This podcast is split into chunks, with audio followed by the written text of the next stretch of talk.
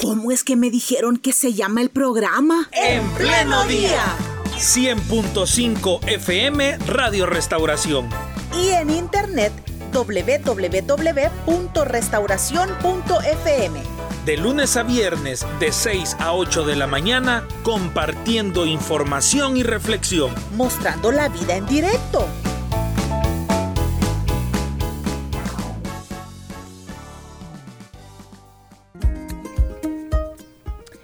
Muy bien, hace ya unos meses atrás entrevistamos en nuestro programa al mimo español Carlos Martínez y ahora en medio de presentaciones que está realizando en Europa, porque ya lleva 40 años en el escenario, hoy abre un espacio y está con nosotros aquí en El Salvador, pero se ha conectado siempre por internet. Así que les saludamos con mucho gusto en esta mañana. Carlos, gracias por acompañarnos. Bienvenido virtualmente a El Salvador y a Radio Restauración. Muchas gracias. Muchas gracias. ¿Cómo ha estado en estos en estos días, bueno, en estos años, ya ve cómo ha cambiado el mundo con esto de la pandemia, tantas cosas que hemos vivido. ¿Y cómo ha estado usted de manera personal y como artista? Pues eh, como todos, creo que como todos, sobre todo como todos los artistas, ¿no? Que no es que no podíamos trabajar por... Eh, por alguna enfermedad, sino que los teatros estaban cerrados, ¿no? La gente no podía venir, eh, por lo tanto, cuando no hay público, cuando no hay escenario, el actor no tiene más remedio que quedarse en casa y, eh, bueno, sufrir las consecuencias, ¿no?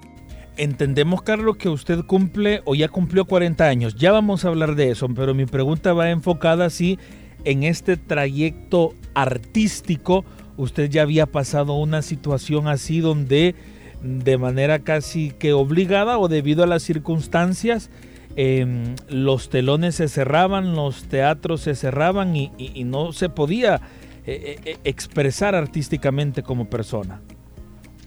Es verdad, eh, creo que ha sido la única vez en, toda mi trayectoria. a veces, algunos años hemos tenido menos actuaciones, otras más actuaciones. Eh, hemos tenido más público, menos público, pero una época así en la que no solamente no podíamos salir de casa, sino que aun si pudiéramos salir, los teatros estaban cerrados, eh, fue una prueba de fuego para cualquier artista. Eh, nos ha hecho reflexionar sobre tantas cosas, ¿no? tantos detalles, qué es lo que realmente importa en nuestra vida. Eh, quizá me hizo ver a mí personalmente que eh, soy más que un mimo, ¿no? Uno es mucho más que su profesión y que si no, uno no puede ejercer la, la profesión, sabe que por encima de su trabajo está su vida, están sus emociones, están sus, eh, sus sueños todavía a pesar de los pesares. Y cuando uno se encuentra con un problema tan grande como el que hemos vivido, pues yo creo que es el momento más importante de reflexionar. Y bueno, eh, en eso estamos, en seguir reflexionando. Y en, ese, en esa etapa de reflexión, a ver, eh, ¿qué viene a la mente de un artista que se expresa como mimo? Tal vez una representación nueva o tal vez una nueva manera de decirle a la gente piense en su vida, no sé. Mm, de hecho, fue muy interesante porque para mí el camerino, el camerino del, artista em, debería ser una asignatura obligada en las escuelas de teatro. El camerino es ese espacio donde uno está como en una sala de espera. Eh, yo necesito una hora para maquillarme, por lo tanto es un tiempo de reflexión. Y yo tomé este tiempo de pandemia, este tiempo de confinamiento, lo tomé como un camerino, como un espacio eh, de esperanza, sabiendo que tarde o temprano saldré del camerino para subir de nuevo al escenario. Y, eso me ha hecho eh, reflexionar sobre aún más sobre el, significado del camerino, el significado de la espera, el significado de la espera y la esperanza. Si uno no está en el camerino, no sabe si va a haber actuación o no, pero si está en el camerino, sabe que más tarde o más temprano habrá espectáculo. Y tomar ese confinamiento como una espera larga, pero una espera eh, hasta que se levante el telón y el actor pueda salir al escenario, eso me llenó de esperanza, valga la redundancia, lo repito mucho, pero quizá eso sea la, o eso haya sido la clave. Y en todos mis espectáculos, incluso en los más, vamos a llamar, más serios, más duros, siempre termino dando una, sí, ese, ese motivo de esperanza y ver a la gente salir del teatro con una sonrisa. Yo creo que es lo mejor que podemos hacer los artistas. Muy bien, Carlos. Ahora sí hablemos de, de, sus, de sus 40 años de trayectoria. Literalmente es toda, es toda una vida, es toda una vida dedicada a esto. ¿Cuáles son sus valoraciones? ¿Cuáles son sus reflexiones? ¿Se imaginó hace 39 años que esta vida duraría tanto? Qué buena pregunta, qué buena pregunta, porque lo has definido muy bien. Eh, cuando yo empecé, mucha gente me decía, Carlos, el mimo no tiene futuro. Eh, y me gustaría poder encontrarme con aquellas personas ahora, 40 años después, y decir, eh, sí, tenía futuro, eh, porque el mimo, el arte en general, tiene futuro. Y tiene futuro porque depende del ser humano. Si nosotros tomamos el compromiso de seguir adelante, podemos hacer que cualquier forma de expresión tenga futuro.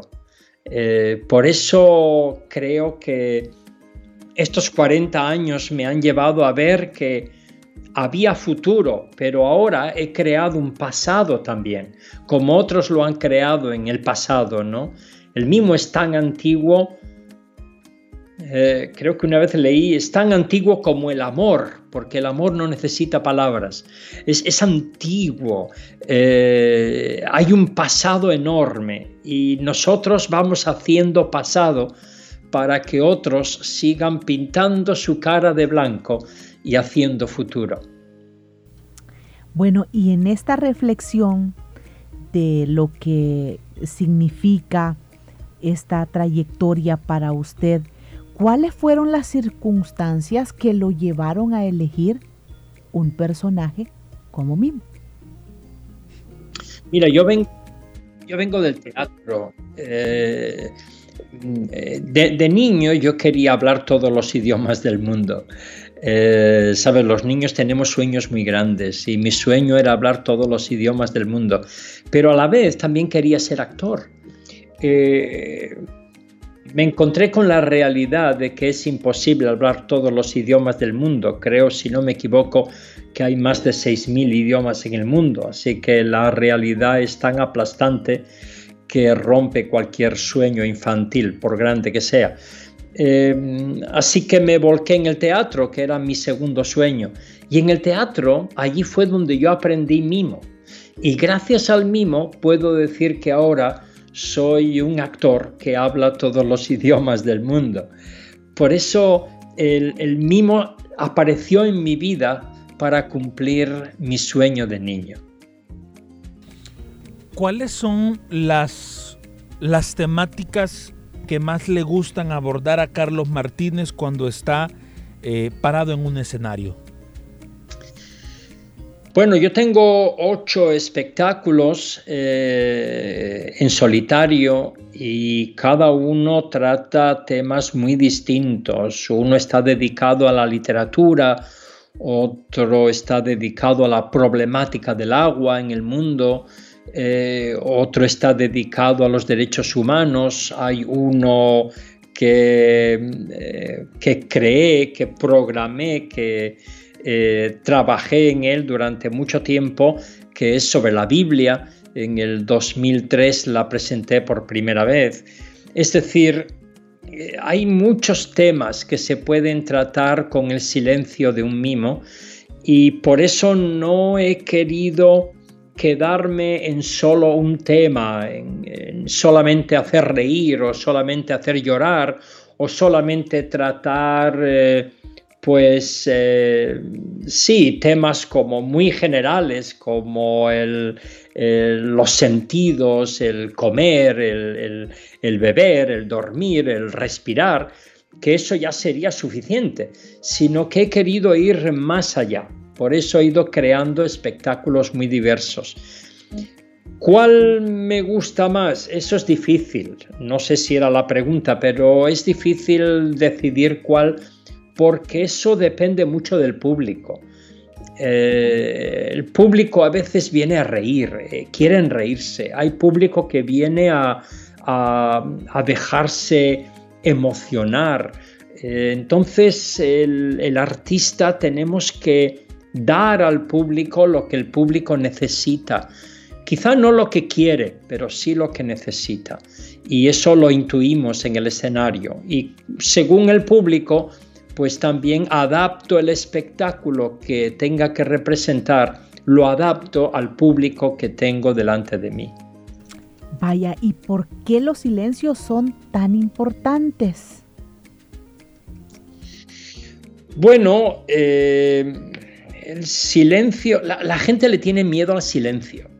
La gente cuando ves en un partido de fútbol o en un evento deportivo en general que piden un minuto de silencio, es muy raro que ese minuto eh, o que ese silencio llegue al minuto, ¿no? Normalmente son 20 segundos, no, no pasa, porque el silencio a veces eh, eh, sí impone a la gente, ¿no?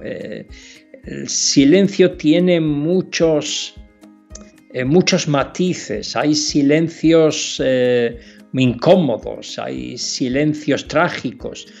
Eh, el artista, igual que un poeta o un pintor, los artistas buscamos que el silencio pueda hablar, que pueda decir algo al público. Es un tiempo de reflexión también para el público. Creo en el silencio, creo en el silencio, pero los mimos no tenemos la exclusividad del silencio. Muchos artistas eh, de otras disciplinas también lo tienen. Yo creo que el silencio es la base de cualquier arte. Todo arte se nutre del silencio y por eso eh, el silencio nos permite expresarnos directamente al corazón. El público no tiene que oír una u otra palabra eh, como en una conferencia, sino que va directamente al corazón y después piensa sobre eso. También lo bueno del silencio es que nos permite ir a cualquier país del mundo. ¿no?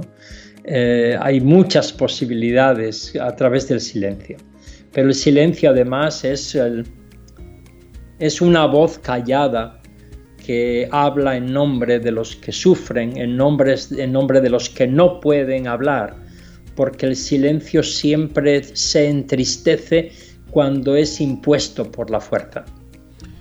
Quiero que reflexionemos en algo, Carlos, y es que todos como personas o, o desde nuestra profesión, creo que nos encantaría cambiar el mundo o al menos cambiar el pensamiento de las personas nosotros como medio de comunicación con, con nuestros temas y nuestras entrevistas queremos cambiar algo en la gente. Usted decía, los artistas, un pintor a través de, del pincel, del lienzo, eh, quiere que la gente lo vea y cambiar su perspectiva en algo, el actor también, usted como mimo también. Eh, ¿Cree que lo ha logrado? Quizás no cambiar el mundo, pero cambiar la perspectiva de las personas sobre algunos temas. Usted hablaba de derechos humanos, por ejemplo. Sí. Sí, yo creo que sí. Eh, vamos, lo he visto de forma muy palpable. Yo me acuerdo en una de las primeras actuaciones que hice de los derechos humanos al terminar, cuando ya estaba saliendo del camerino, una jovencita me dijo, ¿y ahora? ¿Y ahora qué tengo que hacer? ¿Qué puedo hacer después de lo que usted me ha dado, después de las emociones que me ha provocado? ¿Qué puedo hacer para ayudar a que se respeten los derechos humanos? Y en ese momento me di cuenta de que yo era un actor, que yo no era un activista. Así que lo que hice enseguida fue llamar a Amnistía Internacional y a decir, por favor, cada vez que actúe el espectáculo de los derechos humanos, ustedes tienen que estar aquí, porque alguien va a sentirse tocado, alguien va a sentirse eh, con la responsabilidad de hacer algo. Y yo no puedo hacerlo todo, yo solamente soy un actor que está provocando, que está reflexionando, pero eh, no podemos llegar a todo. Esa chica, no sé qué ha pasado con ella, pero he visto muchas personas como esa chica que después del espectáculo, han querido eh, cambiar su rumbo, hacer otras cosas, eh, mejorar nuestro mundo en la medida que cabe. Así que sí, he visto esos milagros de vidas cambiadas, ¿no? Recuerdo un niño que le decía a su papá, papá, papá, cuando sea mayor yo quiero ser como ese señor, ¿no? Eh, hay tantas formas en que alguien puede cambiar después de un espectáculo y a lo mejor no cambian su rumbo profesional o, no cambian su forma de, de vivir, pero ver a gente que sale del teatro con una sonrisa, para mí eso ya es un cambio, es el, cambio quizá más pequeño, visiblemente hablando, pero el más profundo. A veces quizás en países como el nuestro nos cuesta quizás entender esto, reflexionar de que el arte puede ayudarme a mí a cambiar el rumbo de mi vida. ¿Cómo usted siente que la expresión del arte ¿Cómo usted siente que haciendo mimo esta sociedad puede prestarle atención a los problemas que vive en su realidad y pues buscar formas para cambiarla? Pues eh, como decía, todo empieza con una sonrisa. Eh, yo eh, soy actor, los actores en el teatro Em, tenemos dos máximas, o por lo menos es lo que yo aprendí en estos 40 años. Uno es el respeto. Uno tiene que tener respeto por el arte, respeto por su profesión, respeto por sus colegas, por supuesto, respeto por el público e incluso, si se me permite, respeto por uno mismo. Pero ese respeto tiene que estar siempre eh, combinado con el sentido del humor eh, no podemos olvidar que el teatro, un espectáculo, tiene una buena dosis de entretenimiento y ningún problema, ninguna guerra, ningún eh, conflicto del tipo que sea nos puede quitar el derecho a sonreír. Eh, yo creo que esa es la clave, que la gente viendo un espectáculo de mimo o viendo un espectáculo teatral de cualquier tipo, que pueda volver a sonreír. Recuerdo que estaba haciendo un espectáculo que era bastante divertido y la gente reía a carcajadas. Eh, pero había un señor que solo hacía una pequeña mueca de sonrisa.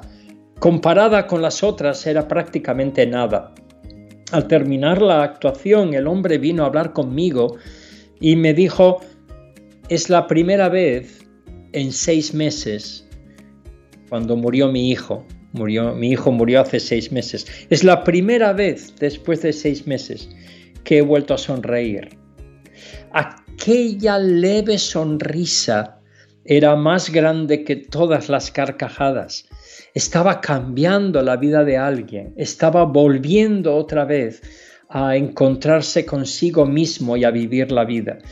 Eh, incluso en un espectáculo como Derechos Humanos, que es muy duro, muy serio, eh, muy profundo, siempre, siempre, en algún momento yo tengo que poner un poco del sentido del humor para que la gente, a pesar de los pesares, salga con una sonrisa. Eh, y no solamente porque sea mimo o porque sea yo, cualquier artista que sube a un escenario tiene que tener en cuenta que el sentido del humor forma parte de la educación. Se nos ha enseñado a, estudiar, a tomar la vida en serio, pero no podemos quitar ese derecho a sonreír al ser humano. ¿Han habido fracasos en estos 40 años, Carlos? Un teatro que no se llenó, una obra que no gustó, una crítica que quizás fue muy dura. Creo que a veces de los fracasos también se obtienen lecciones. Sí, tienes mucha razón. Ah, claro, en 40 años ha pasado mucho. Ah, em, pero mira, cuando he visto a un grupo pequeño de gente, me acuerdo que estuve en un teatro durante tres semanas, actuando cada día, cada día, y no siempre estaba lleno, pero casi lleno. En cambio, un día solamente habían 20 personas. Eh, me sonó a fracaso, me sonó que algo había fallado ese día, pero quizá fue una de las mejores actuaciones, porque veías al público todavía mucho más cerca, eh, podías sentir casi la respiración del público y, eh, sobre todo al ser un, grupo más pequeño pudimos hablar al final y fue, una, fue un éxito. Lo que sonaba fracaso parecía un éxito. Eh, sí, ha habido muchos momentos difíciles. Eh, me acuerdo un pueblo, vino todo el pueblo al espectáculo y era un pueblo que estaba sufriendo una tragedia que habían vivido, una tragedia natural.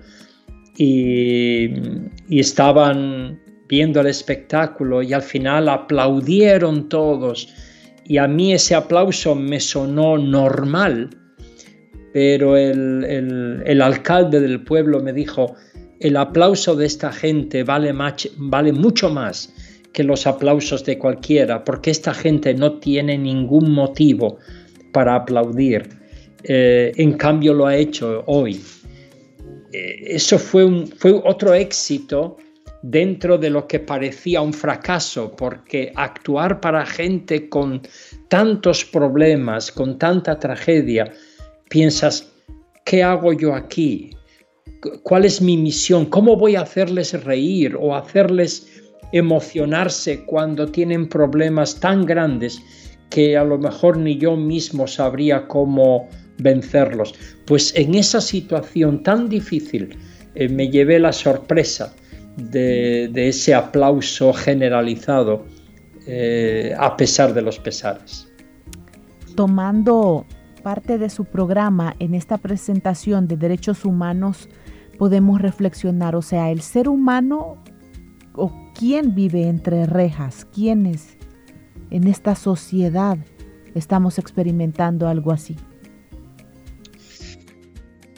Mira, yo siempre creído que, todos estamos viviendo de una manera o de otra eh, entre rejas, ¿no? Todos, bueno, lo hemos vivido en el confinamiento, de alguna manera todos, todos hemos estado entre rejas, eh, pero eso nos permite darnos cuenta de que todos pasamos por ciertos conflictos, ciertos problemas, incluso problemas de salud, que no nos permiten ser libres en totalidad. Eh, he tenido la ocasión de actuar en cárceles y recuerdo que había, había gente, yo, sabía que esa gente no iba a salir, que moriría en la cárcel. Y actuar para ellos fue aprender que somos muy parecidos todos. Eh, ellos están prisioneros detrás de unas rejas, pero nosotros tenemos otras. Eh, fue, aprendí mucho con ellos. Disfrutaron, eh, se rieron, lloraron. Les enseñé a hacer una ventana en mimo, cómo abrir una ventana en mimo, físicamente, ¿no? con sus gestos, aunque en las cárceles no hay ventanas.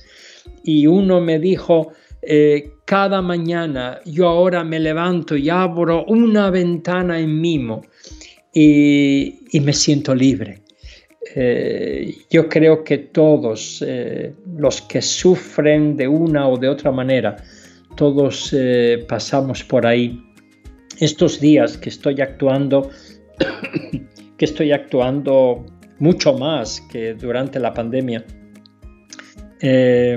me encuentro con muchos ucranianos que vienen al espectáculo y vienen porque están con familias que pues que no hablan el mismo idioma y, las familias dicen, ¿dónde voy a llevar a estos chicos, a esta señora que no habla nuestro idioma? ¿Dónde la voy a llevar? ¿Qué espectáculo la voy a llevar? Pues los llevan a un espectáculo de mimo y, ver a esas personas que están entre rejas en un sentido, ¿no? Porque lo han perdido todo y no tienen nada.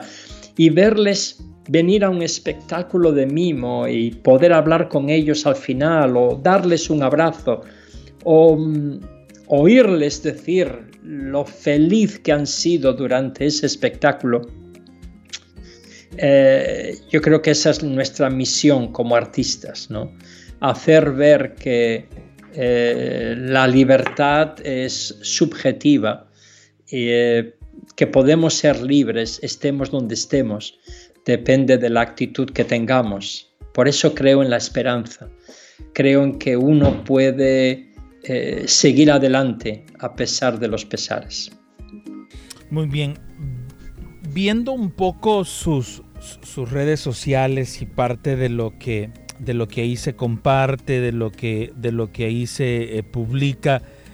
Eh, vi en, una de sus publicaciones, eh, no sé si fue la más reciente, pero sí fue de mayo, cuando usted hablaba también de las personas que, que no se ven dentro de, dentro de su trabajo, de las personas como un, un director artístico que, son parte de lo que usted desarrolla, aunque las personas le ven a usted en el escenario, pero siempre hay otras personas que apoyan, siempre hay otras personas que están para echarnos la mano, para recordarnos cuál es el rumbo, para recordarnos eh, cuál debe ser el legado que debemos dejar. Sí, eh, la gente cuando ve que un artista cumple 40 años piensa que lo ha hecho en solitario, pero no es verdad, hay todo un equipo de gente detrás. Eh, y lo estoy poniendo en las redes sociales, estoy presentando cada mes a alguien de mi equipo, a, a mi manager, llevo trabajando con ella pues más de 30 años eh, con mi representante, pues ahora, hace 30 años, con mis relaciones públicas, con mi director escénico. Y, la, lista es muy larga porque tengo representantes en varios países y, podría mencionar incluso mi fisio, mi, mi fisioterapeuta o mis médicos. o sea, hay tantas personas que han hecho posible que uno pueda seguir adelante que es importante decirlo y agradecerlo. Eh, el, público solo ve a un mimo en el escenario, solo ve a una persona, pero la verdad es que hay todo un equipo detrás. Y siempre recomiendo cuando hay alguien que quiere dedicarse al teatro, al arte en general, siempre digo búscate un equipo. Eh, aunque sean al principio dos, tres amigos, pero búscate un equipo para que cuando se te suba a la cabeza, pues que te bajen y te vuelvan otra vez a la realidad. O cuando las cosas no hayan salido tan bien, pues que te ayuden a levantarte para seguir adelante. Sí, creo en el equipo. Muy bien, a través de nuestras líneas de comunicación con los oyentes le mandan saludos. Hay varios de nuestros oyentes que dicen que están disfrutando la entrevista. Y qué bueno, muchas gracias por haber permitido esta conexión. Le agradecemos a usted el que hoy nos haya acompañado. ¿Y cómo está celebrando estos 40 años? ¿No he entendido? Eh, ¿Cómo está celebrando estos 40 Pues con muchísimo trabajo, creo que es el mejor regalo para celebrar.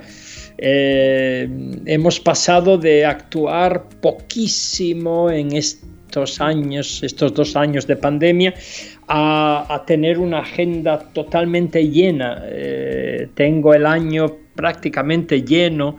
Eh, por un lado me hace feliz, por otro lado me da vértigo, porque es pasar de 0 a 100, pero no deja de ser una celebración, es volver otra vez al escenario, ver la gente feliz, comprando entradas, invirtiendo en, el arte otra vez. Eh, creo que es el mejor regalo de cumpleaños de 40 años es el mejor regalo para un artista. Eh, así que lo estoy celebrando cada día y cuando no hay actuación o cuando hay actuación lo estoy celebrando, como ahora lo estoy celebrando con vosotros por haberme entrevistado, eh, por haber, eh, haberme dado un espacio para poder compartir un poco de mi arte, porque además yo siempre digo que si yo no fuera mimo habría sido un locutor de radio, porque me encanta hablar, me encanta hablar. Yo soy un parlanchín de nacimiento. Eh, mi padre siempre decía, Carlos, cállate. Y ahí empezó lo del mimo. Yo creo que ahí empezó lo del mimo. Pero detrás de mi silencio, yo siempre digo, detrás de mi silencio hay muchas palabras. Perfecto. A las personas que nos han visto a través de nuestras diferentes transmisiones en Facebook, en YouTube y en Twitter, los extractos de las, de las actuaciones de Carlos que pudieron ver por algunos segundos, yo los extraje de su canal de YouTube. Carlos Martínez, actor de Mimo. Eh, y creo que nos podría invitar, Carlos, y con eso despedimos nuestra entrevista, para que las personas también estén pendientes y, vayan a ver, porque no sé si todo, pero hay una buena cantidad de material que usted comparte en su canal de YouTube, incluso para los que quieren aprender. Exacto, es correcto. Es en YouTube, es Carlos Martínez, actor componer eso ya aparece pues eh, toda, todo mi canal con un montón de cosas, tengo un equipo, eh, mis relaciones públicas no para, está siempre poniendo material porque creo que es importante que la gente sepa que el mimo todavía sigue vivo, todavía sigue activo, que puede ser un arte antiguo, es verdad, pero todavía hay gente que sigue creyendo en esto y seguimos poniéndolo en el escenario y mientras el público siga viniendo, pues hay que seguir actuando. Y cuando la gente no puede venir porque estamos muy lejos o porque están muy lejos, pues eh, creo que es bueno que puedan ver algo, que puedan eh, tocar un poco de ese arte a través de YouTube o Facebook o diferentes... Eh, medios eh, y ahí hay muchos vídeos, incluso como bien ha dicho, hay un pequeño taller, creo que hay 10 capítulos de enseñar lo que es el mimo, si alguien quiere adentrarse en este mundo, pero sobre todo es disfrutarlo. Yo sé de niños que están disfrutando las piezas de mimo. Y eso que es en vídeo, imagínense si pudiera ser en directo, porque en directo pues claro, es otra cosa, ¿no? Pero al menos pueden eh, palpar un poquito de mi arte a través de, las redes sociales. Muy bien, muchas gracias entonces por haber estado en esta mañana con nosotros y solo compartirle a usted algunos de los mensajes que, que nos han llegado, por ejemplo, en la transmisión. Patricia nos dice, cada gesto del mimo es una expresión, cada lágrima es un sentimiento muy intenso. Israel le manda saludos desde Virginia. Betty Rivas escribe y dice, tengo tres de sus obras y no me canso de ver y admirar su trabajo. Por mencionarle algunos de los mensajes que han llegado también en nuestra línea de WhatsApp, nos contaba una persona que esto de la risa es, es cierto, ella padeció durante ocho años, vivió una situación de enfermedad, más el abandono de su familia, pero recordar que reír es bueno, esto le ayudó a ella. Así que dice que es un buen tema el que hoy estamos desarrollando. Le mandan saludos. Muchas gracias, qué bueno. Gracias por dejármelo, por hacérmelo saber. Muchas gracias. 8 de la mañana con 6 minutos, así despedimos nuestra entrevista y así despedimos también nuestro programa. Esta transmisión queda alojada en nuestras redes sociales por si alguien quiere verla completa y más tarde también compartimos el SoundCloud a través de nuestra fanpage en Facebook. Muy bien, feliz día para todos.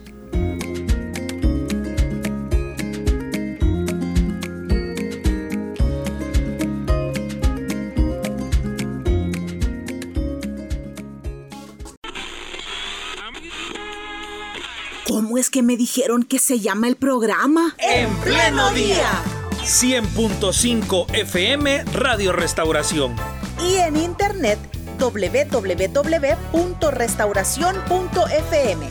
De lunes a viernes, de 6 a 8 de la mañana, compartiendo información y reflexión. Mostrando la vida en directo